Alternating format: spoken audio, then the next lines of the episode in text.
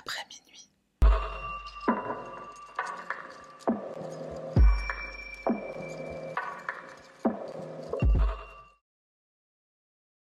Salutations chers pandas, moi c'est Sarah, bienvenue sur ma chaîne.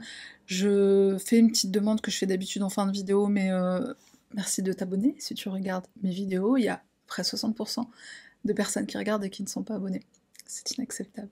Pour l'affaire de ce soir, on est en Italie, le pays de résidence de Ezio Auditore.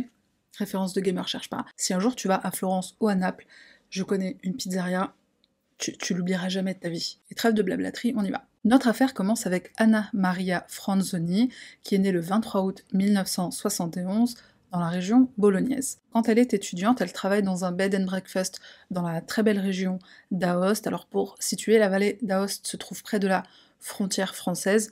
C'est de là que nous vient le fameux Hellouf, le fameux jambon d'Aoste, c'est dans le nom. Elle y fait la rencontre d'un jeune homme, un certain Stefano Lorenzi, qui lui aussi est originaire de Bologne. Il est venu passer quelques jours de vacances dans le bed and breakfast où la jeune femme travaille. Donc c'est comme ça qu'ils se rencontrent et ils vont très vite tomber amoureux. Je sais pas si t'as remarqué, à chaque fois que je parle d'un homme et d'une femme qui se rencontrent, ils tombent toujours très vite amoureux.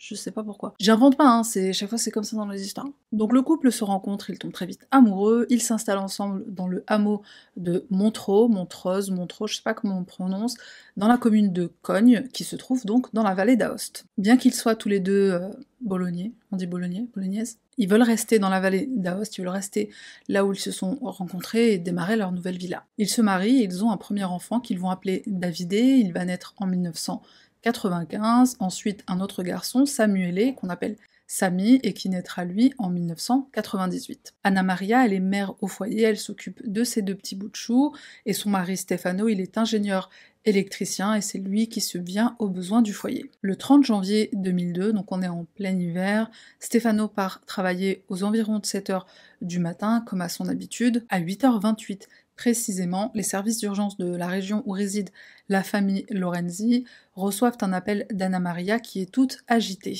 Au téléphone, elle leur dit que son fils a vomi du sang sur le lit. Euh, dépêchez-vous, mon fils a vomi du sang, il ne respire plus. Elle est complètement paniquée, hein, ce qui est normal au vu de la situation. Les secours demandent son adresse, elle leur donne. Ils continuent de lui poser des questions, le truc super énervant. T'as l'adresse, t'as la raison de mon appel, raccrochez bien. En plus, à chaque fois que tu les appelles, ils sont d'un calme, ils ont l'impression que ça te calme, mais toi ça t'affole encore plus. Les secours se mettent en route et puisque la vallée est très difficile d'accès, les pompiers vont arriver par hélicoptère. Ils atterrissent devant la maison du couple à 8h50. Par contre, ce qu'ils vont découvrir, c'est pas juste un enfant qui a vomi, c'est un enfant qui a visiblement le crâne brisé. Il est dehors, sur la neige. Je rappelle qu'on est en janvier, donc en plein hiver. Une sorte de pansement de fortune lui recouvre la tête. Alors certes, il est sur une sorte de brancard improvisé, mais il est quand même dehors dans le froid, c'est étrange. À l'intérieur de la maison, il y a du sang sur les rideaux, sur le plafond, sur les murs, dans le lit d'Anna Maria, enfin dans le lit du, couple. Il y a même des morceaux de la cervelle du petit Samy sur le lit de ses parents et aussi sur la couverture. Les pompiers essayent bien sûr de sauver l'enfant. En parallèle, l'un d'entre eux va demander ce qu'il s'est passé. Sur place, il y a bien sûr Anna Maria, la maman, et il y a aussi le docteur Ada Stragni. Stragni, je crois qu'on dit euh, comme ça. Donc elle est psychiatre et elle est voisine du couple. Les pompiers interrogent les deux femmes et le docteur va répondre que en fait le crâne il a explosé, les, os ils ont éclaté, explosé. Et selon elle, cette explosion, elle est due à une rupture d'anévrisme. En fait, l'enfant il a pleuré trop fort, donc ça a éclaté son cerveau. Alors je suis pas médecin, hein, euh, très loin de, là. On a un crâne qui explose, hein, on, est, dans un film de science-fiction. Hein. Imagine juste les patients de cette psy.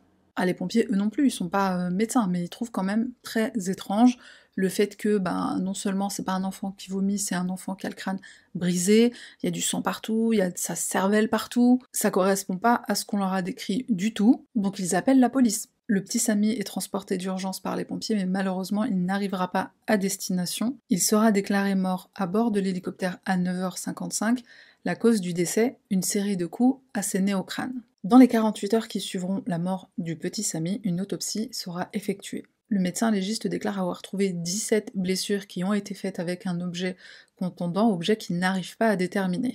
Il trouve des petites traces de cuivre, donc il pourrait s'agir d'un instrument de, cuisine, une louche en cuivre par exemple. Sur la main droite de Samy, il y a des petites plaies qui ressemblent à des blessures défensives, et évidemment il explique que le crâne n'a pas explosé. Il s'est brisé, il s'est fracturé par la violence des coups. Entre-temps, les carabiniers, les policiers du parquet d'Aoste ont déjà ouvert une enquête sur cette mort plus que suspecte. La première chose qu'ils font, bien sûr, c'est de demander à la mère, à Anna Maria, ce qu'il s'est passé, puisque c'est elle qui a trouvé son fils dans cet état. Et voici ce qu'elle va leur dire. Son mari, Stefano, a quitté le domicile familial aux environs de 7h30 du matin pour aller travailler. Elle est restée debout pour préparer leur fils aîné à aller à l'école. Samy aussi s'était réveillée, mais elle l'a recouché dans son lit, enfin dans, son lit à elle et celui de son mari. Elle lui a ensuite allumé la télévision pour l'occuper pour qu'il ne pleure pas, le temps qu'elle aille accompagner Davidé à l'arrêt de bus scolaire. L'arrêt de bus, il est à seulement quelques centaines de mètres de la maison, donc elle en a eu juste pour quelques minutes, et à son retour chez elle, elle a trouvé son fils agonisant dans une mare de sang elle a tout de suite appelé les secours. La logique voudrait donc que quelqu'un s'est introduit dans la maison des Lorenzi pendant l'absence d'Anna Maria, alors qui donc est entré par effraction chez eux pour tuer le petit Samy. C'est ce que les carabiniers vont tenter de comprendre à travers leur enquête. S'il s'agit bien d'un meurtre, l'assassin aurait eu seulement quelques minutes pour entrer, commettre ce crime atroce sur un enfant de 3 ans et repartir sans laisser de traces. Une des théories possibles, c'est que ce crime aurait pu être de nature sexuelle, l'intrus aurait peut-être voulu abuser de l'enfant, mais aucune trace de viol a été retrouvée lors de l'autopsie. Est-ce que c'était pour commettre un vol? Aucun objet de valeur n'a été dérobé dans la maison. Et la première chose qui va poser problème lors de l'investigation, c'est le fait que la psychiatre, elle a pollué la scène de crime. Alors bien sûr, sans le vouloir, elle pensait bien faire, elle essayait de sauver le petit Samy, mais voilà, en entrant dans la chambre, elle a marché dans le sang, donc elle a laissé des traces de pas dans le sang, elle a touché à la couette qui était aussi ensanglantée, etc. Ensuite, les enquêteurs vont se rendre compte qu'il n'y a aucun signe d'effraction dans la maison. On demande à Anna Maria à plusieurs reprises de bien détailler ce qu'il s'est passé ce matin-là, et à chaque fois elle déclare avoir bien fermé la porte à clé derrière elle, comme d'habitude, elle est persuadée de l'avoir fermée à clé. On est clairement dans un scénario du type le mystère de la chambre jaune, du coup je me dois de placer le random item ici, tu vas vite comprendre pourquoi. Le random item de cette vidéo est un roman, celui de Gaston Leroux, intitulé Le mystère de la chambre jaune. C'est un roman policier de type énigme en chambre close et c'est un des premiers du genre. En gros, énigme en chambre close, c'est quand tu as un meurtre ou une mort accidentelle ou un suicide quelqu'un meurt, et la mort de cette personne a lieu dans une euh, pièce euh, fermée, enfin c'est dans l'intitulé en fait. Dans le cas d'un homicide, le meurtrier est forcément une des personnes qui est présente dans cette pièce, mais qui est-ce? C'est l'énigme que tente de résoudre le reporter Joseph Rouletabille dans le roman de Gaston Leroux. C'est un roman que j'ai pas là en ma possession euh, avec moi, mais je l'ai lu il y a un moment. Je l'ai lu quasiment d'une traite tellement il est prenant, donc je le recommande vivement. Et dans notre affaire italienne, puisqu'on sait d'après Anna Maria qu'elle était la seule à son domicile à peu près au moment des faits, c'est la seule qui avait la clé de la maison qui était à proximité, mais son mari il a un alibi en béton, il était au travail, c'est vite confirmé. Elle est la seule dans ce périmètre en possession d'une clé d'une maison qu'elle confirme moult fois avoir verrouillée, aucun signe d'effraction, aucune trace de pas dans la neige hormis celle de la maman, celle du médecin, ainsi qu'une autre voisine qui sont venues aider. Il n'y a pas non plus de traces de sang qui sortent de la chambre ou même de la maison. Et la police comprend vite que, de toute façon, quand bien même il y aurait eu des traces d'effraction ou des traces de pas dans la neige, ce crime aurait nécessité plus que les 8 minutes qu'il a fallu à, la maman du, du petit Samy pour accompagner son autre fils l'arrêt de bus. Donc il n'y a qu'un seul suspect possible, ou plutôt une seule suspecte possible, Anna Maria Lorenzi. Mais c'est une chose que le public ignore encore, pour l'instant seule la police la soupçonne, donc quand les funérailles du petit Samy ont lieu le 9 février 2002, soit dix jours après sa mort, tous les habitants de la vallée vont soutenir la famille Lorenzi. D'ailleurs, toute l'Italie est horrifiée, scandalisée. D'ailleurs, toute l'Italie est scandalisée, horrifiée du meurtre de ce petit garçon de seulement 3 ans et de façon aussi brutale et violente. Tout le monde est, plein d'empathie à l'égard d'Anna Maria et de Stefano qui sont en train de vivre le pire cauchemar de tous parents. Au funérailles, il y a foule pour rendre hommage à Samy, pas seulement les habitants du coin, on se déplace d'un peu partout en Italie, des caméras retransmettent l'événement et des journalistes sont aussi présents. L'Italie entière est en deuil, Mais très vite, le public va se ranger du côté de la police et croire de plus en plus à leur théorie, théorie selon laquelle ça ne peut être qu'Anna Maria la responsable de ce crime. Tout d'abord, un juge va ordonner une reconstitution des faits, et c'est là qu'on va déterminer que l'absence d'Anna Maria du domicile familial, on s'y tentait qu'elle s'est bien absentée, son absence elle était seulement de 8 minutes. Clairement, 8 minutes ça n'aurait pas suffi d'après la police, et le pire c'est que c'est Anna Maria qui va grandement contribuer à établir une timeline précise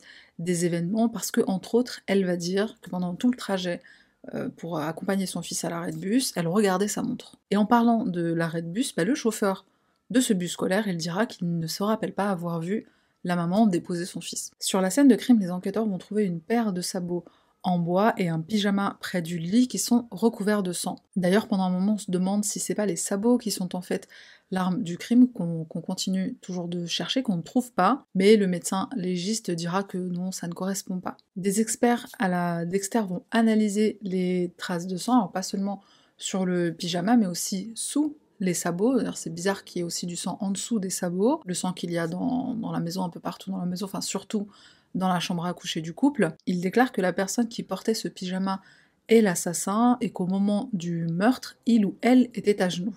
Et du coup, cet élément va rendre encore plus impossible, improbable, la théorie selon laquelle quelqu'un se serait introduit par effraction, ah, déjà qu'en 8 minutes c'était pas possible de commettre ce, crime, mais en plus t'ajoutes à ça un tour de magie, euh, hop, je m'habille, hop, je me déshabille, euh, c'était juste pas possible. Donc à qui est ce pyjama et qu'est-ce qu'il fout là? Alors évidemment c'est le pyjama d'Anna Maria, et comme elle a réponse à tout, elle va dire que bah oui, elle portait ce pyjama quand elle a trouvé son, fils, elle l'a pris dans ses bras, ce qui est une réaction tout à fait normale, toute mère dans, cette situation aurait fait la même chose. Elle s'est mise à genoux sur le lit, qui explique qu'elle était recouverte de sang, mais elle ne l'a pas tuée. Ça veut dire qu'elle portait son pyjama en revenant de l'arrêt de bus? Ça veut dire qu'elle est sortie en pyjama? Oui, répondra-t-elle, et pourtant, à l'arrivée de la police et des pompiers, elle ne le portait pas. Il a été retrouvé au pied du lit par terre. Bah, je me suis changée, qu'elle va dire. Et pourquoi tu t'es changée? Et quand tu t'es changée, surtout? En attendant l'arrivée des secours. Ton fils, il est entre la vie et la mort. Est-ce qu'il te préoccupe l'esprit? C'est ton pyjama. Pourtant, ça t'a pas dérangé d'aller à l'arrêt de bus avec. T'avais l'espoir de draguer un pompier beau gosse, l'uniforme t'émoustille. Là où Anna Maria, elle a été très maline, à mon sens, c'est dans le fait qu'elle soit passée à la télé avant que le public commence à la soupçonner. Une idée de génie. Elle passe de plateau télé en plateau télé, elle donne interview après interview, elle dit que depuis la mort de Samy, sa vie s'est arrêtée, elle n'a plus goût à rien, elle ne peut pas vivre sans lui, Samy c'était un enfant très affectueux qui lui manque terriblement. Alors ces larmes, elles sont très convaincantes, on y croit, surtout dans un pays comme, l'Italie où la famille c'est très important. Io sento dentro di me il bene che volevo e che voglio tuttora Samuele, mi manca abbracciarlo. Io ho ricostruito momento momento della mia vita, ma vedo e sento che tutto quello. Non, non, non, non in non. Sauf qu'on va très vite découvrir la froideur derrière. Quand les caméras se coupent, elle demande à l'animateur Ça va, euh, j'ai pas trop pleuré, j'en ai pas trop fait? En plus, elle est maquillée, habillée, apprêtée, coiffée, euh, elle se fait super belle, elle se met sur son 31, à croire qu'on peut pas avoir de compassion pour les gens moches. On apprend aussi ce qu'elle a dit à son mari quand il a quitté son travail en urgence pour rentrer chez lui, quand on lui a annoncé que son fils était dans un état critique, sur le point d'être emmené en hélicoptère à l'hôpital. Une fois qu'il arrive sur place, Samy est déjà parti. Ensuite, on annonce au couple que malheureusement, il est mort de ses blessures avant même d'arriver à destination. Là, Stefano va s'effondrer, il tombe à genoux, il se met à pleurer, et Anna Maria le regarde et elle lui dit euh, Tu me feras un autre enfant? Euh, Non, mais ton fils, il vient de mourir là il y a à peine trois secondes, et déjà tu cherches un remplaçant. En plus, aucun des deux parents ne va se rendre à l'hôpital. Je sais pas ce qu'ils sont dit, peut-être. Euh, Allez, c'est fini, on va faire quoi? Il est mort, khlas, khlas. Le couple Lorenzi est mis sur écoute et tu verras que la police va entendre des choses fort intéressantes. Lors d'un appel intercepté le 6 mars, on entend Anna Maria dire Je ne sais pas ce qui m'est arrivé. Euh, je ne sais pas ce qui lui est arrivé. Dans le sens, je sais pas ce qui m'a pris. Ça veut dire ce que ça veut dire. Le 14 mars 2002, Anna Maria Lorenzi est arrêtée et inculpée pour homicide volontaire aggravé. Elle est placée en détention provisoire à Turin.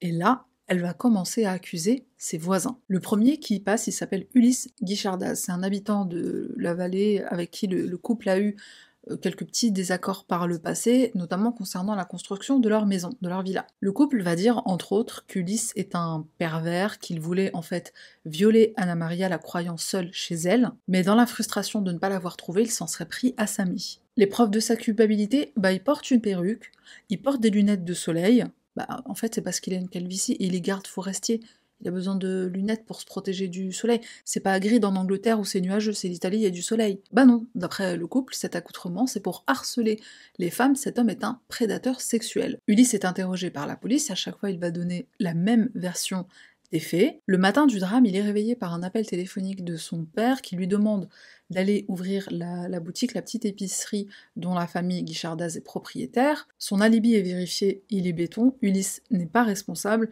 et à son tour il va porter plainte contre la famille Lorenzi pour diffamation. Le couple s'en prend ensuite à une autre voisine, Daniela Ferrod, avec qui ils ont eu quelques petits désaccords par le passé concernant la route commune qu'ils utilisent. Vraiment rien de méchant, et puis en plus c'était il y a très longtemps, et entre-temps, Anna Maria et Daniela sont devenus amis. Le jour du drame, Daniela se souvient avoir entendu Anna Maria sortir de chez elle en hurlant Le crâne de mon fils a explosé. En arrivant devant la maison, Daniela elle va trouver le petit avec le médecin dehors, médecin qui essaie de le sauver, et Anna Maria, elle est là, debout, sans émotion, on dirait qu'elle attend que ça se passe. D'après Anna Maria, Daniela est une menteuse, c'est une sorcière, elle est jalouse de son bonheur, elle habite la maison juste à côté, donc ça ne peut être qu'elle, elle espionne tout le temps les Lorenzi, elle les envie, donc c'est sûr, c'est elle. Daniela, bah, d'abord elle est choquée, les deux jeunes femmes sont amies, elle ne comprend pas d'où viennent ces accusations. Et Daniela, c'est la belle-sœur du liste. Donc, euh, bon, est-ce qu'en réalité, euh, les Lorenzi, est-ce qu'ils ne détestent pas euh, la famille Guichardas, enfin, cette famille-là?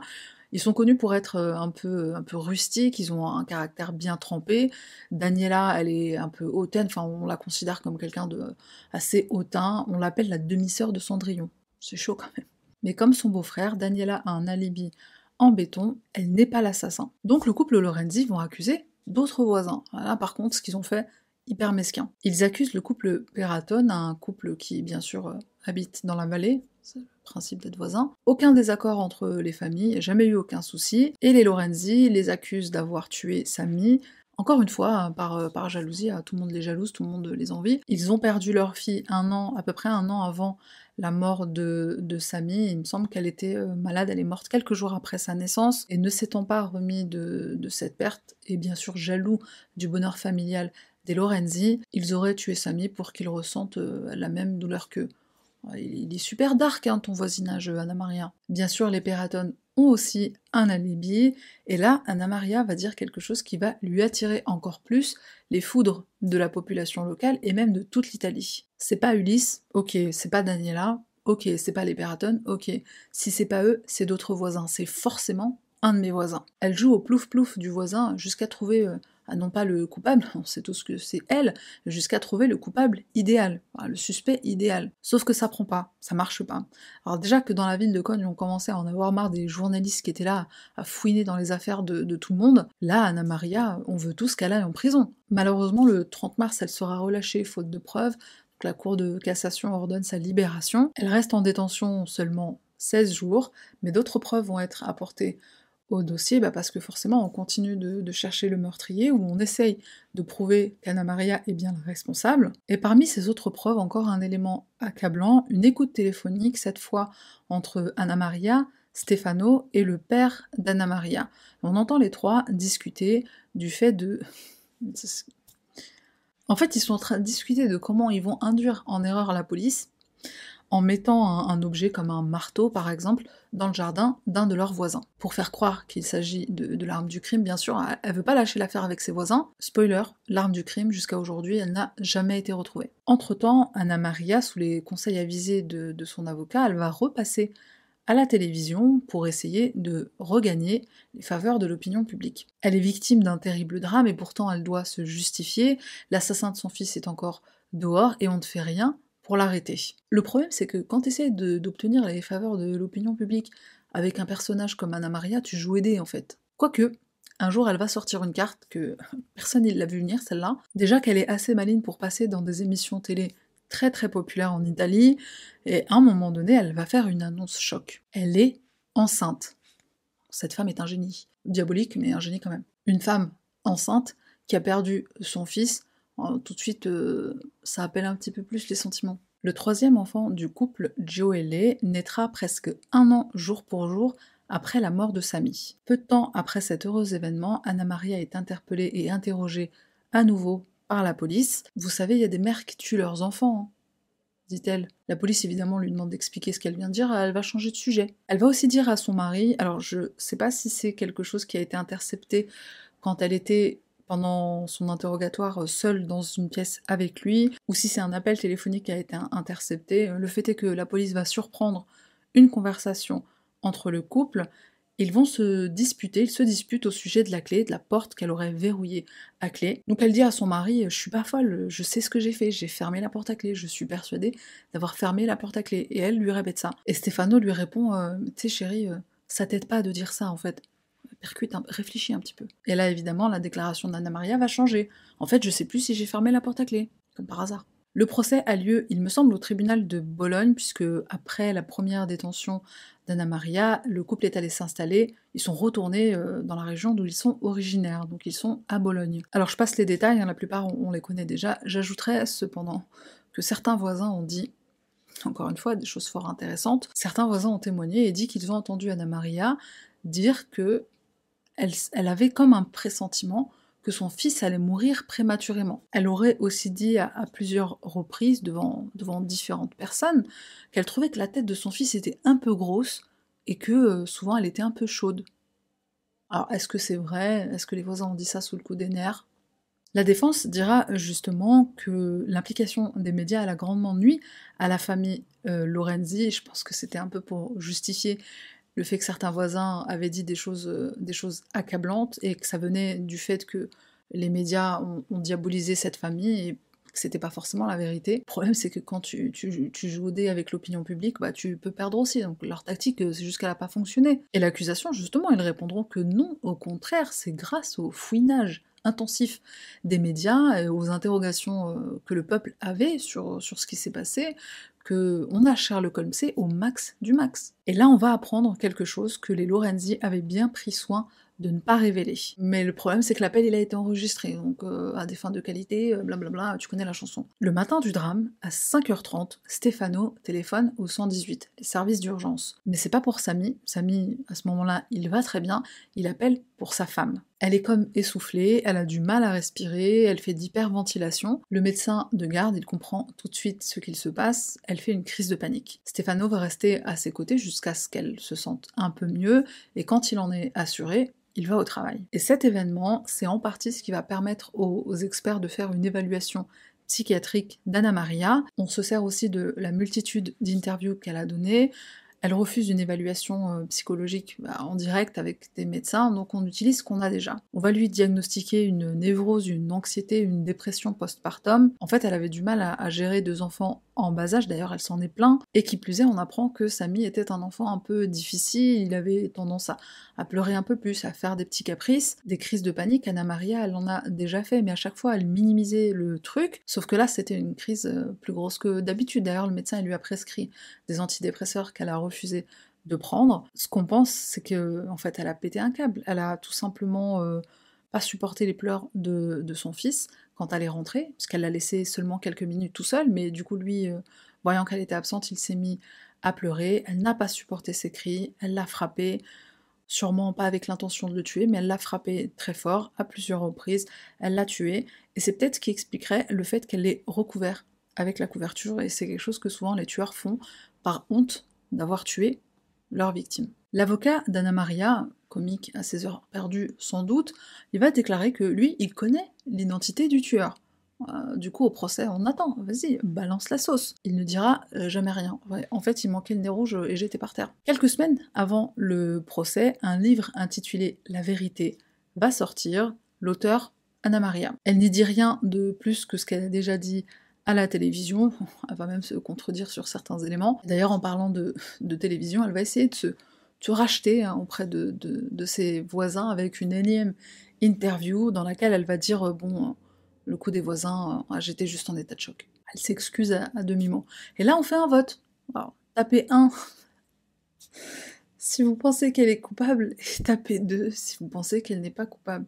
C'est vraiment rien, ça s'est vraiment passé à la télévision italienne. Je laisse un petit suspense, mais un commentaire, euh, c'est de donner euh, pourcentage tes votes, à ton avis, les gens, ils ont voté quoi? Le 19 juillet 2004, Anna Maria Lorenzi est déclarée coupable de meurtre. Elle est condamnée à 30 ans de prison. Son avocat fait appel de la décision, je crois qu'il a fait appel le, le jour même, et la procédure d'appel va commencer le 6 novembre 2005. Un second procès qu'on va surnommer Cogne bis va avoir lieu 2007. On va déclarer Anna Maria à nouveau coupable, mais cette fois sa peine sera réduite à 16 ans de prison. Elle obtient des remises de peine, donc sa peine elle est encore réduite.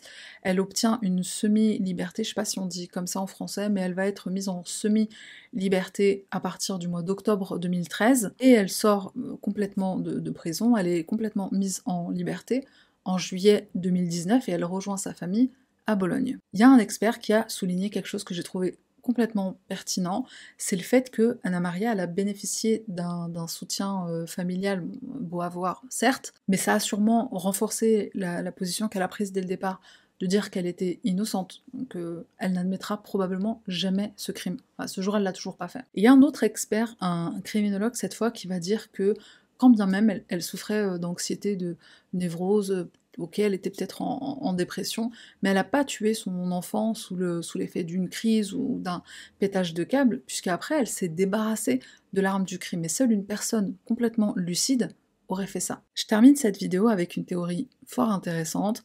C'est un commentaire qui a été laissé par, euh, une personne sur un des articles que, j'ai lu sur l'affaire. En gros, la personne, elle dit que l'arme du crime était sous les yeux de tous. Il s'agissait, enfin il s'agirait d'après cette euh, théorie, d'un pic de glace qui s'était formé sous le toit de la maison. L'arme du crime parfaite puisqu'elle a fondu. Une idée de génie. Et je me suis dit mais ça ferait un super euh, roman policier. je pense que je vais commencer à l'écrire. Le titre ce serait Comme neige au soleil. Je suis un génie. Voilà, c'est tout pour moi. Un rappel, hein, le random item, il a été euh, mentionné dans, dans, le chapitre Le mystère de la chambre jaune. Et on se retrouve la semaine prochaine pour une nouvelle affaire. Bye.